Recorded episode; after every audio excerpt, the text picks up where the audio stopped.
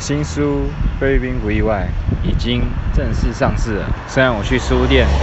都还没看到，但是这个啊，网络上呢，像是博客来啊、金石堂啊，都已经买得到了。那建议大家是去博客来买，因为好像可以冲个排行榜，会看起来特别厉害。Hello，大家好，我是南漂作家，欢迎收听《菲律宾不意外》Podcast。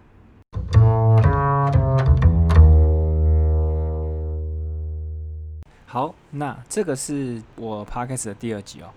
那经过第一集的这个试炼之后呢，啊，老实说呢，我的信心是有一点增加的。哦因为原本预计就是接力密码这个主题，我应该是讲不了什么东西。没想到稀里呼噜也是讲了十八分钟，所以呢，就对自己这个讲废话的能力呢，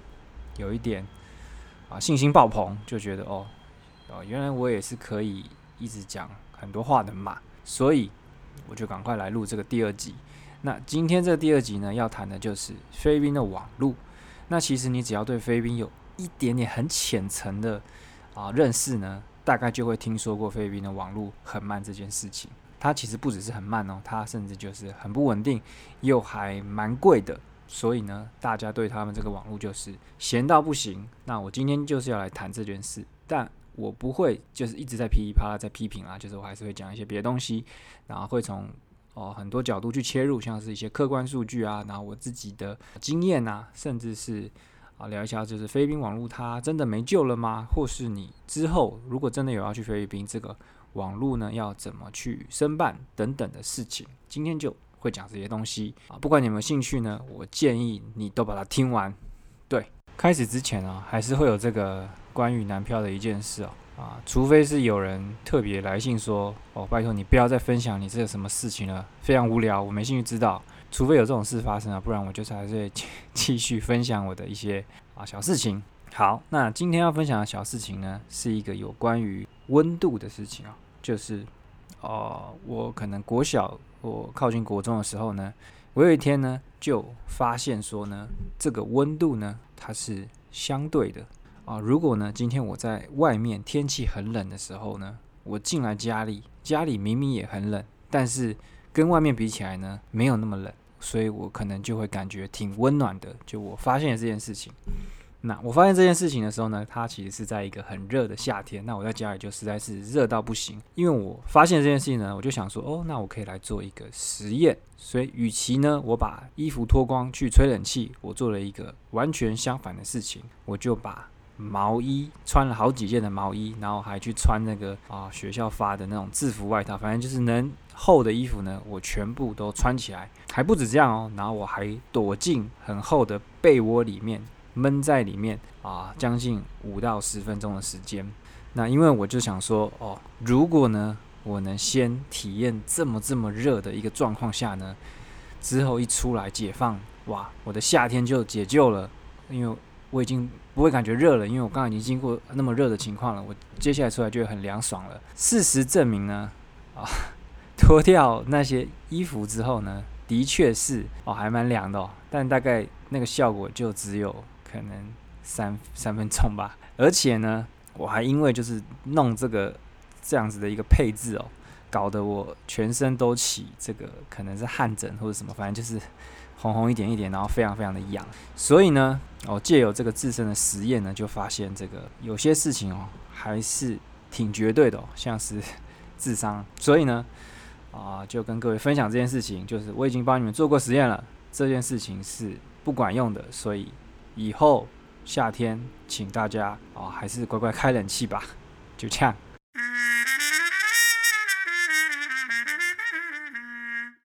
正式进入主题之前呢，我们先来感谢一下我们的这个赞助厂商哦。没想到这个男票作家的 Podcast 呢，这么快就有赞助厂商了，简直是一鸣惊人，相当可怕，未来不可限量。那我们这次的赞助厂商呢，是号称这个婚礼喜帖界的特斯拉，也就是基本上呢，他们的喜帖呢，只要一出来，其他喜帖就瞬间被打趴，因为他们实在是。画的太强太好了，那这就是这个 Juby Wedding 的这个喜帖。那 Juby Wedding 呢，你就去 Facebook 搜寻 J U B I E，那 Wedding 就会找到 Juby Wedding 的喜帖。他们喜帖是真的很猛哦，就是啊，会有一种很强烈的手绘感，因为他们真的就是用手绘的，不会是像其他的喜帖可能是用电绘啊或干嘛，他们就真的一笔一画，可能用水彩啊，可能用色铅笔，就真的为你的一个喜帖作画。然后之后他们会请非常专业的啊印刷厂商呢去制作成各式各样的产品。你可以做成行动电源啊，你可以做成背板啊，或者是去布置整个你的婚礼，都是用这个喜帖作为这个主轴，因为就是有一个非常非常棒的设计在后面哦。所以呢，有在有要考虑结婚的人呢，如果呢你想要展现出你的霸气啊，你想要讲是说哦，我能用这个婚礼界特斯拉的喜帖的话呢，欢迎去搜寻这个 Juby Wedding。就你的亲朋好友一收到你的喜帖啊，肯定就会跪坐在地上，久久不能自己。哇，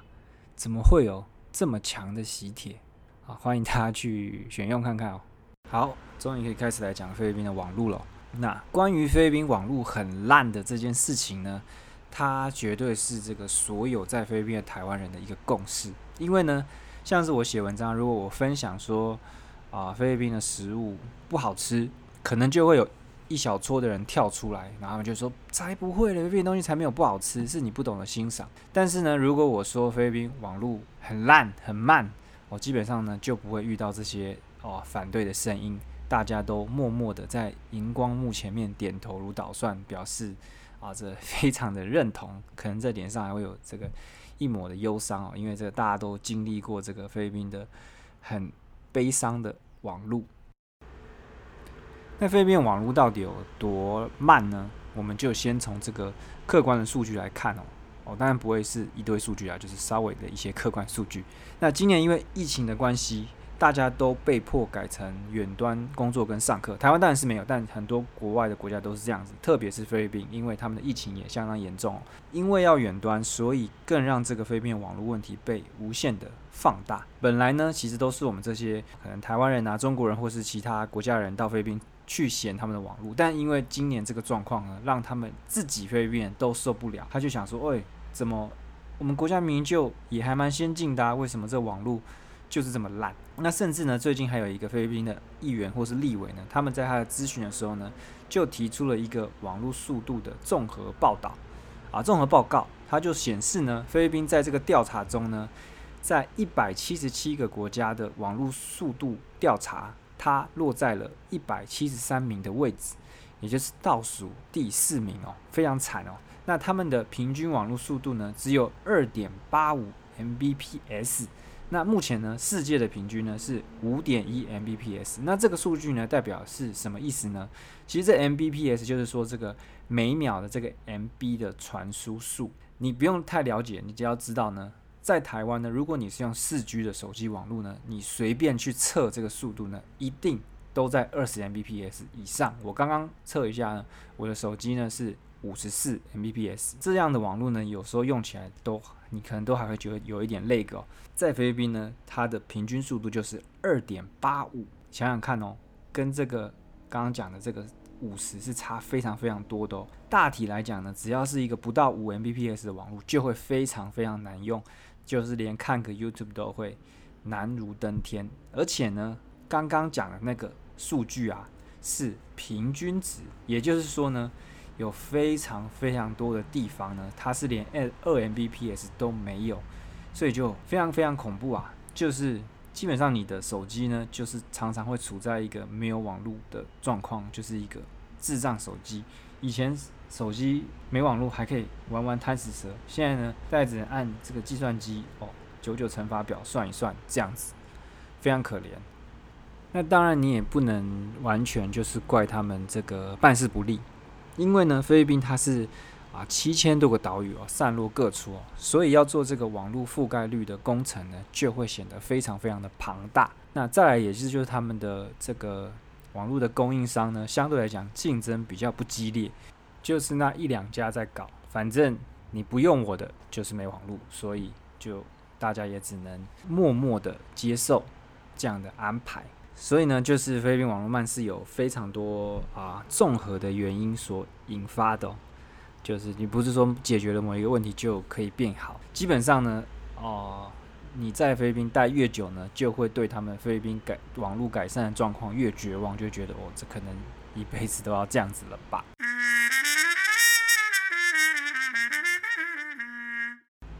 谈完了客观数据之后呢，接下来就来谈一下我自己在当地实际使用的状况。其实我刚到，就是我去菲律宾的时候呢，我基本上我没有做任何的功课，所以我根本就不知道菲律宾的网络很慢。那我就是一个被台湾网络宠坏的小孩啊。本来预设立场就是说，觉得啊，有 WiFi 不是一个很基本的事情吗？怎么可能会有一个工作的场合或者是一个让人家住的宿舍？会没有 WiFi？那事实证明呢？就是没有，就是我那时候去住的那个房间呢，就是没有 WiFi，然后我也没有办手机网络。那我就在这样子与世隔绝的房间里面呢，大概待了可能七七天吧，我也不知道多久。那我每天我真的不知道我在干嘛，我可能就是。这边吃肉松，或 或是做一些别的事情。那现在想起来呢，其实很想去膜拜过去的自己哦，怎么可以忍受得了这样的状况？要是现在的我，大概一天没网络就已经快要变成植物人了。不过还是要说一下，就是我去啊菲律宾工作的地方呢，相对来讲它是比较郊区。那如果你是去做这个博弈业的，因为很多台湾过去都做博弈业的，因为它这个本身行业呢就会需要很好的网络，那它也会在比较。市区的位置，那就不会遇到像我这么惨的状况。虽然可能网络也不是这么稳，但是绝对一定会有网络啦。那我当时的房间呢，它虽然没有网络呢，但是它可以连到这个办公室一点点的网络。那时候呢，我们的办公室呢有一个 e Mbps 的网络。我刚刚前面已经说过，就是不到五 Mbps 都超难用，何况呢这个这个数据机呢，它最强的状态下呢。就是一，就是它满格的时候呢，就是 e m b p s，。在我的房间呢，又只有在某些特度、特定的角度呢，才能连到这个 M eMBPS 的一格。所以你就知道这个这网络速度呢是有多么的悲戚哦，它简直是比这个被淹掉的太监还要可悲啊！就是你可能开一个纯文字的 email 呢，视窗都要一直转、一直转，都还转不出来，非常的可怜。那时候呢，我都会跟我现在的老婆呢讲这个啊赖的语音电话。那你可以想象嘛，他连开这个纯文字的 email 呢都有一点难度了，何况是讲这个赖电话哦，这状况是非常非常的惨烈的。所以那时候我们啊的聊天呢，基本上都是处在一个平行宇宙的一个状态，就是我们都会有一个时差。我们还特地呢。为此设计了一套确认时差的方法，哈，就是我跟他呢会有一个人会说那个测试，然后我们就开始数数，就说一、二、三、四、五这样子，然后等到呢另一方呢他听到我说那个测试的时候，他就会说好，那就看那时候我数到几，他说好，那这样呢就可以确认呢我们这个两个宇宙之间的表述到底有差多少，那时候呢，因为网络实在是太烂，所以有时候一通电话呢，大概有一半的时间呢都在做这个 啊那个测试哦，算是这个啊浪漫中呢又带点科学的啊宇宙观，所以各位有兴趣可以跟未来的老婆试试。那很多人听到这里哦，就会开始觉得哇，这菲律宾网络也太可怕了吧？那我一辈子都不要去。其实呢，啊，就像我一开始讲的哦，就是如果呢。你是住在比如说马卡迪啊，或者欧迪加斯啊这种比较市区的地方呢，你的网络就不会跟我一样这么惨，因为我住的地方就是稍微郊区一点，所以才会有这么惨的状况。如果你是住在这种市区的话呢，你的网络用起来说不定跟台湾不会差太多啊，可能就是稳定性没有那么高，可能今天下了一场大雨啊，或是哦突然来一个闪电。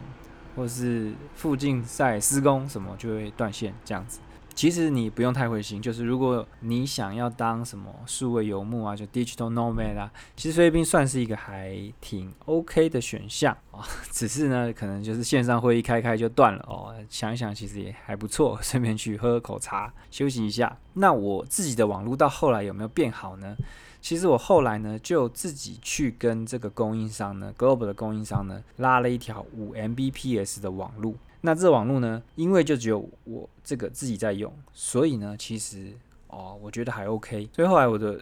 哦，基本上我的网络生活呢，就开始比较有起色哈，所以我才能才能去在网上 写这些东西。不然你想，我那个那个 Mbps 东西是要什么？根本不可能，我连开个部落格的后台，可能开好就准备要睡觉了。这个网络呢，其实还是常常啊不太给力哦，就是有时候也是会很慢或干嘛的。然后呢，还有一个很关键的重点呢，就是呢，它有流量限制。我现在在台湾哦，很少人就是家里的这种固网哦会有流量限制。那它菲律宾呢，基本上呢，它所有的固网都有流量限制，就是你很少有听到吃到饱的。那它的流量限制呢是多少呢？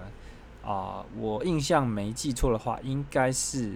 五十 GB 吧。所以呢，这让我呢必须要做一个非常非常小气的人哦。这多小气呢？就是我都不能把我的这个 WiFi 密码分享给别人，就这个东西就只有我能用，因为它就是五十 Mbps 啊，五十 GB，就是用完了，只要一用完呢，它会让你的网络变成非常非常非常的慢，就是慢到连。干脆不想上网了。我那时候有在玩什么 PS4 啊，它有时候一个游戏更新可能就要五六 GB 了，所以我必须要非常非常小心去去分配这个五十 GB。我都是等到可能哦，像今现在现在是十一月嘛，我可能等到十一月底。的最后两三天呢，我才会去更新我的游戏啊，或更新。我那时候手机 app 基本上全部都把更新关掉，我都是回台湾再一次更新的啊。我就是非常小气，就是任何要跟我借 WiFi 的人，我都说不好意思哦，就是不外借。尤其呢，会需要跟我借这个 WiFi 密码的人呢，常常都是啊台湾来的。可能是供应商或什么的，反正他们就是来两三天的，所以他们脑中呢根本就不懂得这个流量限制是什么鬼，他们只知道呢，我好不容易有一个 WiFi 呢，我终于可以正常使用网络了，所以他们就会像吸血鬼一样的把这个流量给用光，甚至呢还有些人会大逆不道的去追剧哦，像是我当时是绝对不可能会有这种追剧的想法的，因为五十 GB 你追一部剧，可能你的网络三天就没了，所以你都不能怪我。啊，小气，因为我自己管理流量呢，管理的如此辛苦，我就是我要做什么事情，我都要考虑一下哦，这个东西哦会占多少流量呢？我要小心使用。那我在这么辛苦的状况下呢，如果我就去把 WiFi 借给一个外人呢，可能我当月的辛苦呢就毁于一旦了啊！所以我就是在那时候呢，啊，养成了一个自律的习惯，就是除非是对我未来很有帮助的 YouTube 影片。不然我是不会随便乱看的。那最后呢，我再来谈一下这个在菲律宾办网络的事情啊。其实你在菲律宾要办这个手机的网络呢，非常非常简单。他们其实不像台湾，就是每一个人都会去绑一个合约。我猜大概百分之八十趴以上的。菲律宾人呢，他们的手机都是处在没有绑约的状态，他们都比较喜欢去用这个啊预付卡。对，预付卡呢，就是嗯，其实你在机场就买得到。然后如果你是去菲律宾游学啊，可能这个游学代办呢就会先给你。那有这个预付卡呢，你之后到菲律宾呢，就只要去比如说 Seven 啊，或者去大卖场啊去买那个加值卡，你就可以有手机网络了啊。有手机网络呢，跟有很快的手机网络呢，这两件事是完全不相干的，完全就是取决于你。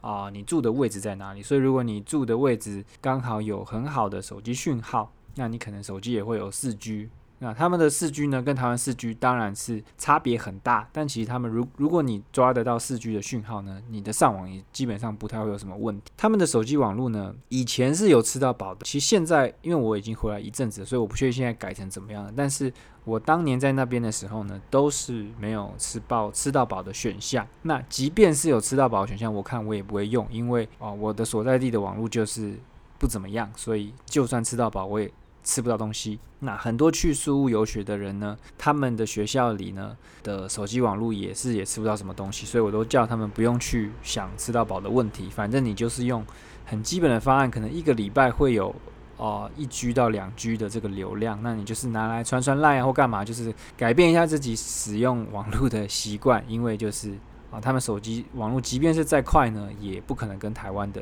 相比。啊，讲完了手机呢，接下来我们来谈一下办一下家里的这个固网。那其实办这个固网呢，啊，流程呢其实不会很难，就是你说去这个通讯行填资料啊，或者是干嘛的，这个流程是非常非常的 easy 的。但是呢，有时候他会不给你办，因为我自己就遇过，然后我也听过很多台湾人在菲律宾他们办网络的时候，听过这个通讯行跟他们讲说，就是你你的所在地呢，这个区域的固网呢。办的这个量呢，已经达到上限了，就是他不再申办任何固网，就是不管你多有钱啊，可能很有钱就可以办了，反正就是他就是意思就是说，这里就是停止申办任何固网了，所以你想办也没办法，就是不给你办。那我刚开始去的时候呢，我去问了好几间这个 Globe 的通讯行，他也都给我一样的答案。但是因为后来呢，我们的办公室附近开了一间新开的。那我想说，哦，新开的去试一试这个风水，说不定他们很缺业绩，就就就给我办了。嗯，果然哦，就是我一去问他们，完全就没有提到之前那些人提到的那些问题，他们就马上在叫我填资料或干嘛的，然后就就准备要来办了。那通常在台湾呢，如果你说这个啊填好资料呢，这个服务人员呢，可能两三天，可能至多就是当周，他一定就会来。帮你把这个网络装好哦。我当时呢在菲律宾呢填完资料到实际有这个网络呢，你们猜猜多久？大概是一个月。也就是说呢，填完资料呢到那个实际来帮我装网络的那个人来帮装完可以用，大概花了一个月的时间。那其实主要的问题就出在那个。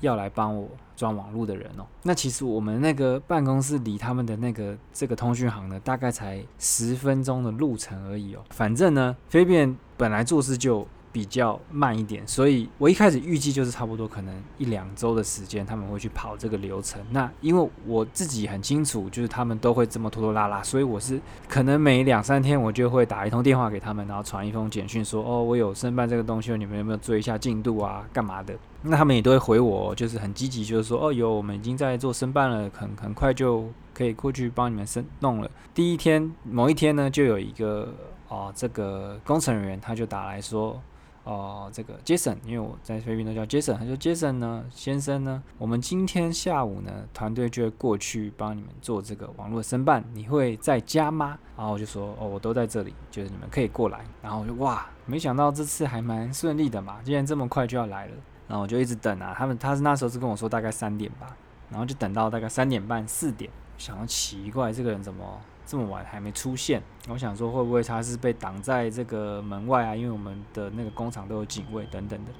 然后我就打给他，打了大概十几通，他都没接。然后后来呢，大概到可能五六点的时候吧，他就传了一封简讯，他就跟我说他今天迷路了，所以就没办法来帮我办。他说明天他会来。那我想说 OK，好，那就相信你，就明天再来。然后呢，隔天呢，其实我也就没有，第二天我就没有那么去追这个事情，我就完全就忘了，他就完全没有出现，也没有这今天也没有传简讯或是打电话给我，反正就是完全消失音讯。那那天好像是礼拜五吧，所以就隔了一个周末。然后到下礼拜呢，礼拜一的时候呢，我就主动啊传简讯跟他说：“哦，你不是说上礼拜要来吗？怎么没来？”他就说哦，他有其他的工程要跑，所以他就去别的地方装了。他就说这一周呢，他可能周四或周五才有空，才有办法来装。然后我就说你本来要先帮我装的，怎么又去先帮别人装？那你可不可以提早来？他就说好，那我最快就是啊礼拜三去帮你装。我就说好，然后呢？礼拜三呢，啊，又是约大概三点吧，然后我就又等等等等等等老半天，他就是没出现，然后这次我就再主动打给他，然后呢，他这次就有接喽，然后就很吵，就都听不懂他在讲什么，反正他就是跟我说，哦，我快到了，等一下就要过去了，那再等一下，那我就想说好，然后呢，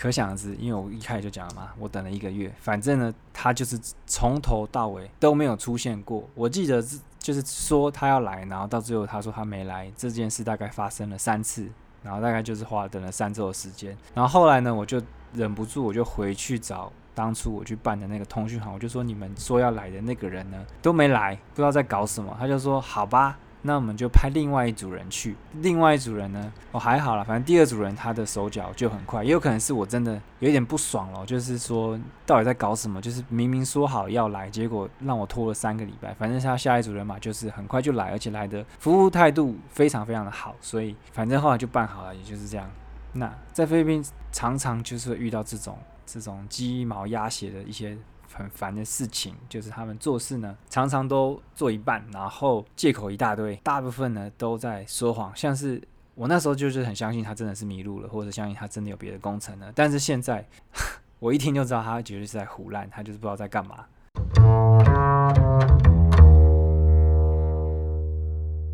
好，那网路呢，其实讲到这边也就差不多了。那我最后再分享一个有趣的小故事哦。就是那时候呢，我的同事呢，因为他在马尼拉办公室，所以他在家里签了一个叫做 Fiverr 的，呃，不对，好像叫做 Convert，反正就是一个号称是光纤网络的，然后它用起来就非常快，快到就是它可以看，它可以追剧哦，就是很很猛哦的网络，然后它可以看那种线上电视都没问题。我们的办公室附近呢，也没有到附近啊，可能就差不多半小时的路程，就有一间这个 Convert 的办公室，那我就。赶快进去问他们这个业务说：“诶，你们有没有考虑说，应该不是说你们有考虑，就说你们有没有在我们这个办公室附近有没有办法拉这个光纤的线？”然后他就问一下我们的地址，我就把地址给他。然后他很积极哦，他隔天呢就寄他这个 email 给我，他就说：“哦，先生你好，就是我们这个工程呢，其实已经都已经在。”进行当中了，那时候好像是二零一八年吧，他就跟你，他就说，我们预计呢，这个光纤的这个地下化的工程呢，在二零一八年的第一季就会完工。对，他是那时候就是跟我这样讲，然后呢，我就一直等等等等等等等等等等等等等，等到了二零一八年都已经结束了，都没有下文。然后呢，我就忍不住再去寄一封 email 问他说：“哦，你们现在这个目前的工程进度如何呢？”结果呢，他又非常非常积极的快速呢，又回给了我一封信。他也是说：“哦，敬爱的先生你好，这个我们的光纤地下化工程呢，即将呢，在这个二零一九年的第一季完成。也就是那封信呢，基本上是没有变，他就只有把二零一八年改成二零一九年。从这个这个状况，你就可以知道，对面。”工程进度呢是非常非常慢的，就你可能只是要修一个一个马路要改道，或是一个桥要扩建，在台湾可能你只会看到一周的工程就结束了，在那边你可能一整年都要看到他在那边敲敲打打的，然后明明工人超多，但大家都在那边晃来晃去啊，不知道在干嘛，也不是在也不是在休息哦，他就是站在那边，但是没在做事，这样子就是啊，可能 久了就习惯了。是一种相当优活的工作态度哦。第二集的内容就差不多到这边结束了。那终于又录完一集了，有没有比第一集好呢？其实我也不是很知道，因为我是创作者，这是不是听众？这个只能留给听众来评价。但作业流程呢，这一集是比上一集更顺了一点，至少我这次一天就把它搞定了。然后废话也比较少，讲错的次数也比较少，现在已经慢慢朝这个广播界的大师 迈进当中。好，如果呢有什么意见呢，都欢迎去这个 iTunes 啊留给我，那也可以去粉丝团搜寻南漂作家啊，算是一个大家都回应蛮热烈的一个粉丝团，所以请大家继续保持，就是有什么事情都可以留言，那我都会回。有时候可能会隔一天或是怎么样，但是只要我看到都会回这样子。好，第二集就到这样，谢谢大家，我们下次再见。